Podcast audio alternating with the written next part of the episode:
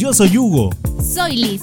Este martes 15 de febrero y hasta el jueves 17 arranca la jornada de vacunación contra COVID en Tehuacán y en algunos municipios cercanos para personas de 30 y 39 años de edad, rezagados y complementarios de otras edades. Una camioneta volcó tras el impacto con un automóvil en el cruce de las calles Sonora Sur y 25 Poniente. Cruz Roja atendió a los lesionados. En Ajalpan, un hombre de 22 años fue detenido en el barrio Gonzalisco al ser descubierto robando en una vivienda. Tras ser acorralado por los propietarios, fue entregado a las autoridades locales. En sesión extraordinaria de Cabildo se realizó la toma de protesta a los integrantes de las 12 juntas auxiliares de Tehuacán, quienes resultaron ganadores de la última jornada de plebiscitos. Derivado de la temporada invernal, los problemas respiratorios en el municipio de Tehuacán han aumentado. El centro COVID ha atendido 411 personas, de las cuales 103 han resultado positivas a COVID.